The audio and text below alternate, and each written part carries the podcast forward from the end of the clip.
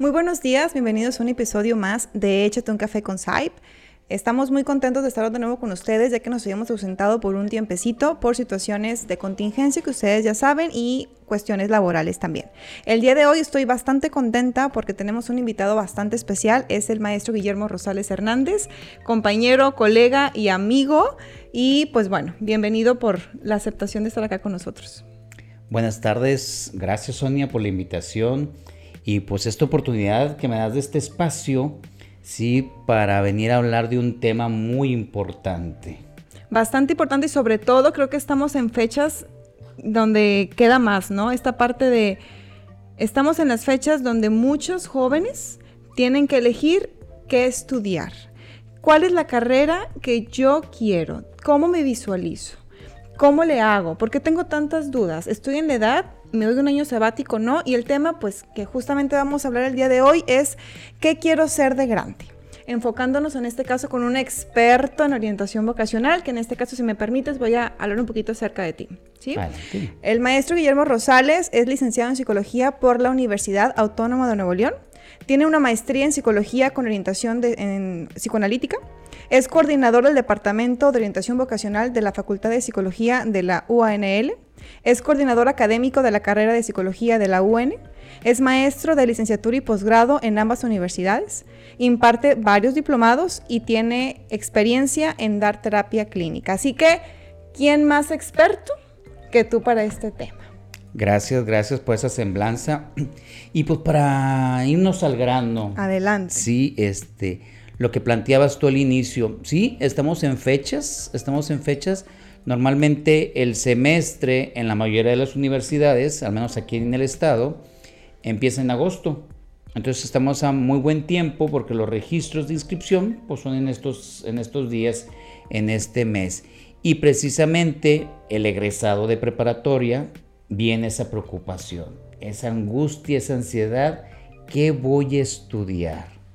Y yo más que poner qué voy a estudiar,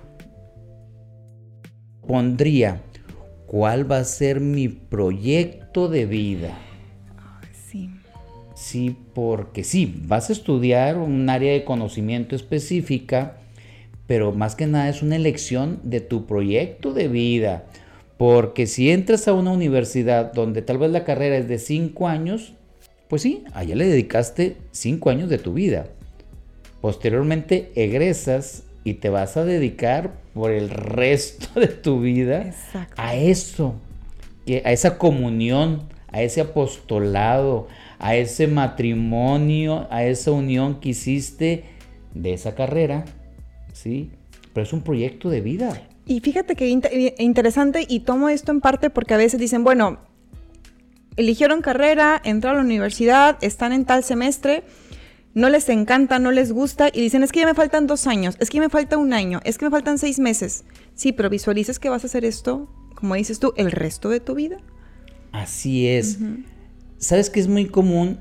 Este, eso que mencionas, ya no me gustó, no es lo que pensaba, no es lo que creí, ya no me gustó el plan de estudios, etcétera. Por eso lo importante, sí, que el participante, el alumno, busque un espacio, que en este caso un proceso de orientación vocacional, ¿sí? para que le ayude a elegir ese proyecto, esa carrera, para minimizar el es que no es lo que yo creía, es que ya no me gustó, que no pasa nada tampoco. Puede pasar, o sea, eso es bastante común que pueda pasar, así es. Es como los matrimonios, ¿no? Este, tú le apuestas, dices, esta es la persona que quiero para convivir en mi vida y resulta que al año 2, 3, 4, 15, 20 años, pues ya no. Acá puede pasar lo mismo y no pasa nada. Bueno, a ver, ¿qué es lo que quiero? ¿Qué es lo que quiero? Lo, lo único que no se vale es quedarte en un lugar donde no estás a gusto. Exacto. Después dices, a corto plazo me aguanto, pero mediano y largo vienen todos los problemas, ¿no? Vienen todos los síntomas, todas las consecuencias que tenemos que hacernos después responsables. Si es que quieres hacerte responsable, porque también viene la parte evitativa y se hace una cadenita, una bola de nieve. Así es. Y al final estalla todo. Y por eso vienen las somatizaciones, esas enfermedades, ¿no? Porque si de por sí hay gente que dice qué tan pesado es un trabajo que nos tienen que pagar por hacerlo, ¿sí?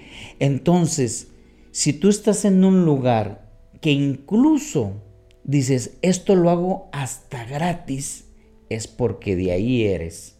Y si encima me van a pagar, pues ya lo hicimos. Padrísimo, ¿no? Sí, entonces la idea sería buscar algo donde yo diga, esto yo lo haría hasta gratis. De ahí eres. Y, y, bien padre porque nunca te vas a cansar, no te vas a aburrir, no te va a fastidiar vas a ser activo, proactivo, creativo, etcétera. Y si llega a pasar eso, no necesariamente es por el trabajo, y si llegase a ser, tomas decisiones y empiezas a trabajar en ello, ¿no? Así es. Entonces, bueno, me encanta cómo, cómo, lo describes, me siento como, ay, eh, eh, creo que entonces estoy en el lugar correcto, ¿no? Me, encanta dar eh, atención clínica y entonces hasta me pagan, como esta parte que lo comentas. Bien, Guillermo, entonces, acerca de, la definición como tal de orientación vocacional, ¿cómo la pondríamos? Vamos a definir la orientación vocacional como un proceso en el cual ¿sí? el participante pasa por varias etapas ¿sí? para descubrir cuáles son sus intereses vocacionales. En el mercado existen lugares este, donde ofrecen este servicio.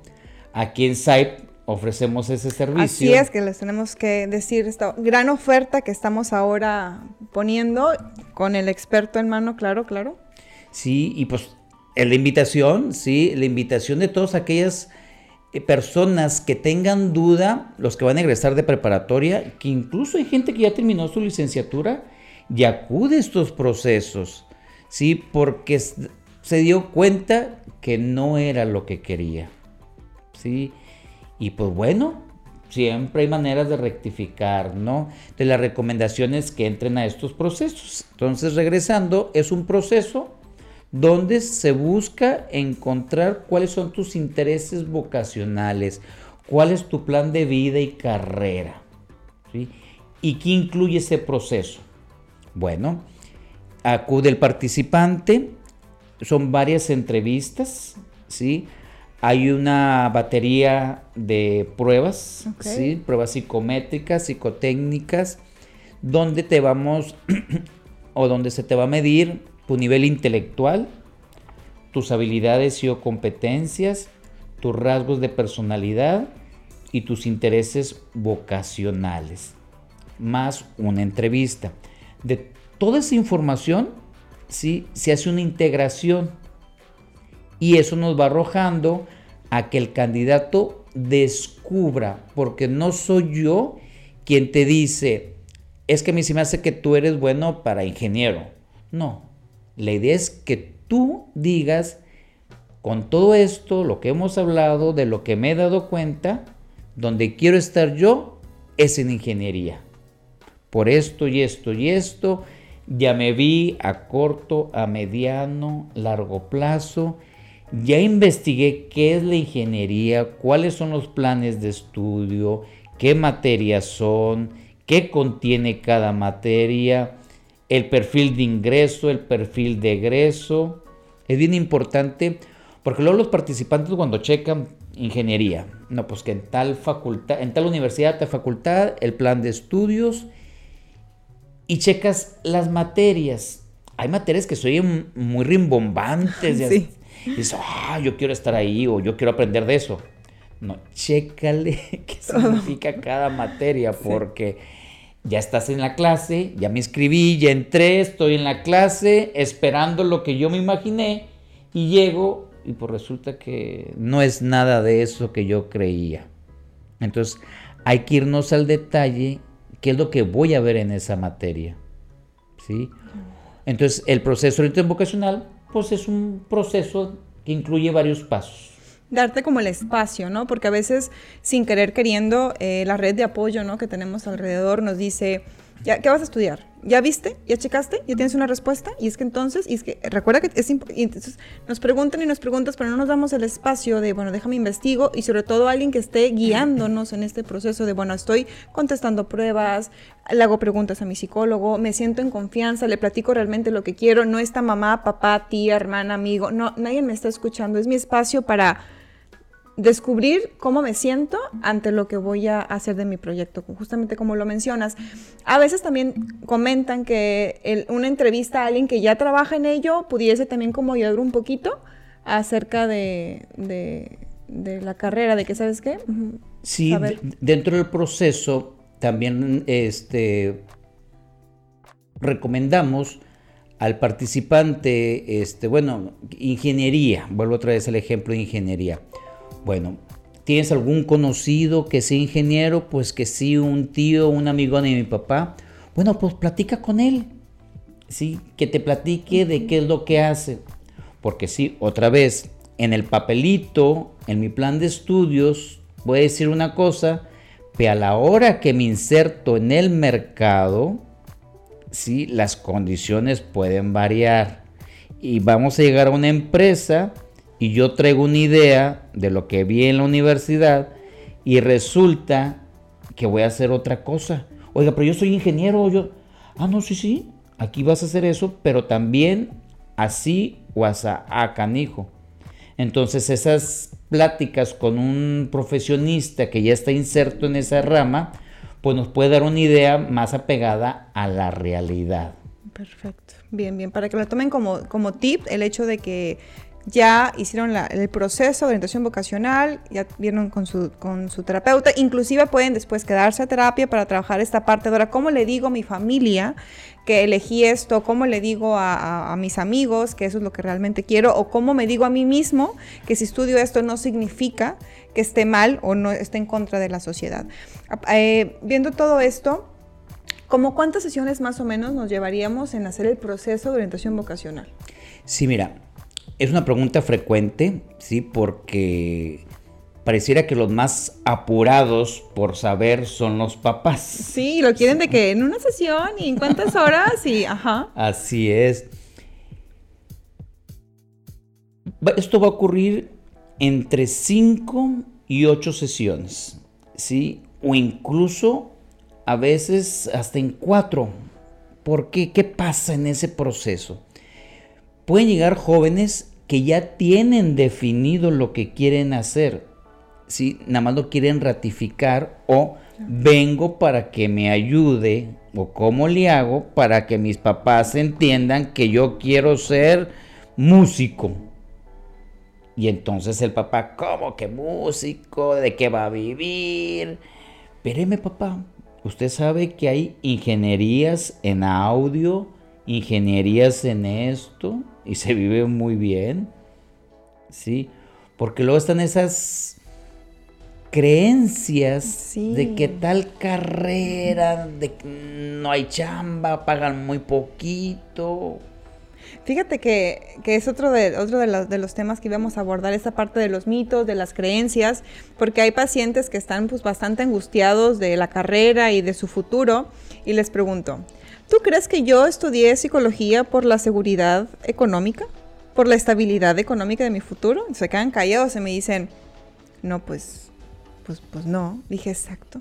Dije, yo no estudié psicología por una estabilidad económica, estudié psicología porque ta, ta, ta, ta, ta, ta. ¿Y qué tengo ahora? Estabilidad económica, pero me siento plena. Entonces, justamente ese es el...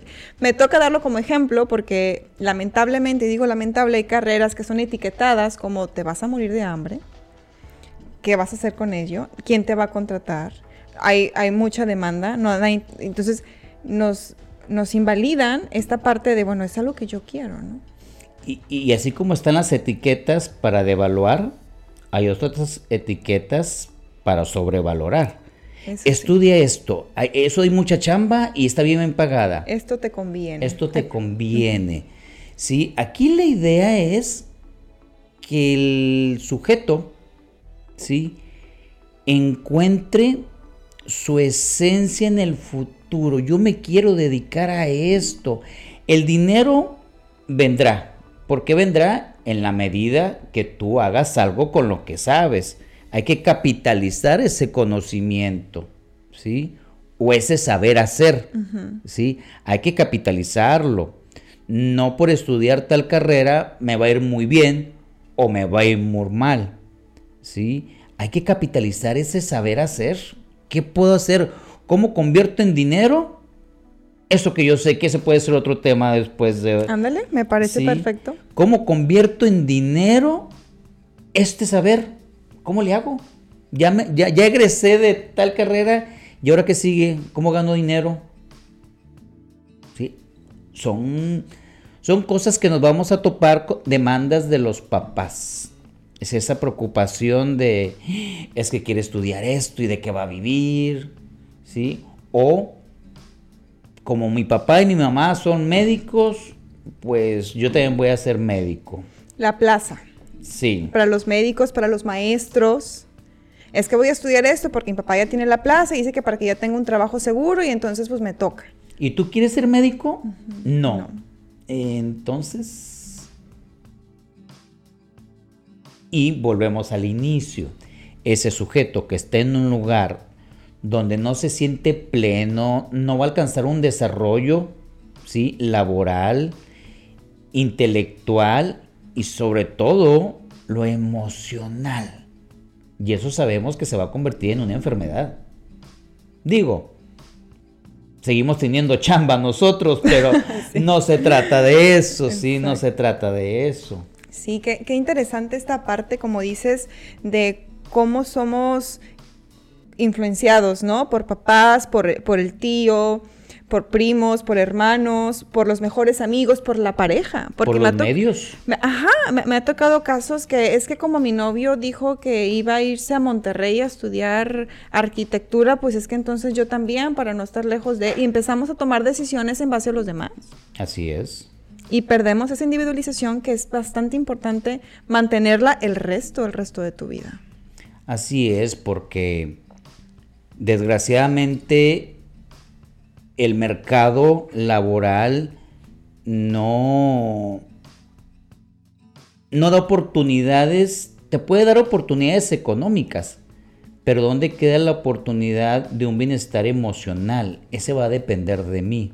Entonces, por eso lo, lo, importante de que yo esté en paz. Y para que esté en paz, tranquilo y a gusto y contento, tengo que estar haciendo lo que a mí me gusta. Sí. Pero si voy a estar en un lugar porque mi papá me dejó una plaza, ay, canijo. Incluso lo viví. Tengo dos hermanos ingenieros, yo licenciada en, psicología y papá es, está la plaza. O sea, yo tenía, cuando antes se pasaban las plazas, no sé si ahora también pase, tenía la plaza. Me dijo, ya dame la papelería para la plaza y, es que, es que no. Es que es que no, no, no quiero. Y ya después que egreso y que como todo estudiante que recién egresa y no sé para dónde, qué, digo, ay, se me hace que sí quiero la plaza. y me dicen, no, no, no, vas muy bien porque ya había empezado a hacer mis pininos en la universidad, en, consulta privada. Dijo, dale. Y sin ese dale, a lo mejor me hubiese desanimado y hubiese buscado la plaza, pero le di, le di y aquí estamos y entonces no me arrepiento de nada. pero fíjate, qué, qué bonito esto que nos compartes donde tus papás, en este caso tu papá, tuvo la el criterio para respetar tus decisiones. Que si le va mal, que se equivoca, pues tampoco pasa nada. Si tenemos casos donde el papá está negado. Negado a escuchar el discurso o la vocación del hijo y se empeñan. He, tenido casos donde el discurso es, si no entras a estudiar esto, olvídate, yo no te voy a pagar nada. Qué terrible, porque entonces el joven, pues de dónde obtiene recursos económicos. Claro que si tiene recursos psicológicos, ah, no, no me pagues nada, me meto a trabajar y con eso me pago lo que yo quiero. Pero pues para saber si los tiene o no los tiene.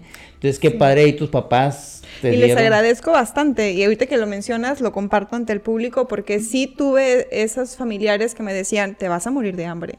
Y en una reunión, mi padre sale y me defiende, nunca lo voy a olvidar, y en la inauguración de, de SAP lo comenté ahí casi llorando, de, le agradecía bastante, porque me dijo, no se va a morir de hambre si hace lo que ella quiere. si le gusta, va a ser buena, va a ser bastante buena y va a haber bastante trabajo para ella, ¿no? Con otras palabras, pero le agradezco mucho porque sin ese empujón psicológico, quizás yo estuviera siendo ingeniero o administradora en estos momentos. O dando clases en una escuela. O dando clases en una escuela, así es. Que me encanta dar clases también, pero, pero no me apasiona como esto.